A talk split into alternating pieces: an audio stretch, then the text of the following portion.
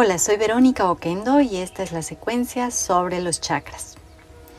En la base de la columna, más o menos frente al coxis, se encuentra Muladhara Chakra. Este es el primero de los siete centros que se colocan delante de la columna vertebral y avanzan hasta llegar a la parte delante de la coronilla.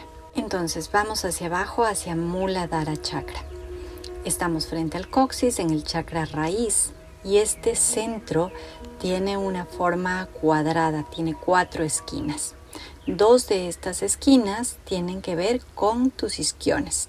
Es muy importante que ubiques tus isquiones cuando te sientes, sea que te vas a sentar para comer o para trabajar. Amplía tu base, permite que se ensanche toda la, la pelvis y que puedas sentir los isquiones tocando tu asiento. Las otras dos esquinas corresponden a las caderas, que son los puntos donde las piernas se unen con la pelvis, es decir, que están debajo de las ingles. Así que ahí tenemos nuestro cuadrado que va a constituir nuestro piso y este piso idealmente debería ser estable y darnos un buen soporte para poder erguir nuestra columna fácilmente y esto no siempre sucede.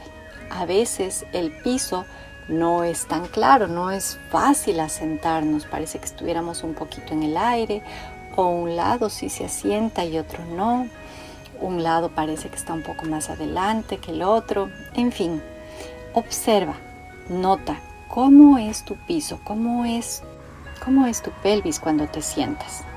Nota, por ejemplo, dónde está cada cadera.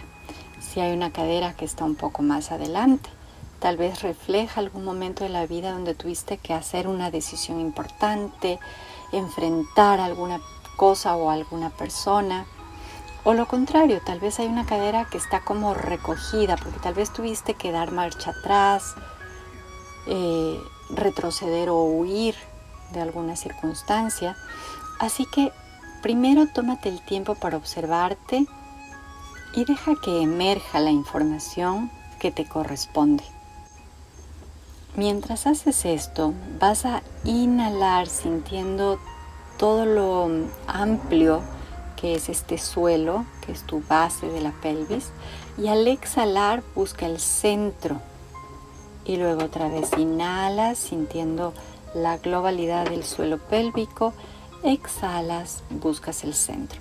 Y haces esto varias veces y notas si mientras inhalas y exhalas de esta manera, tal vez también surge un movimiento naturalmente. Nota qué músculo comienza a volverse el centro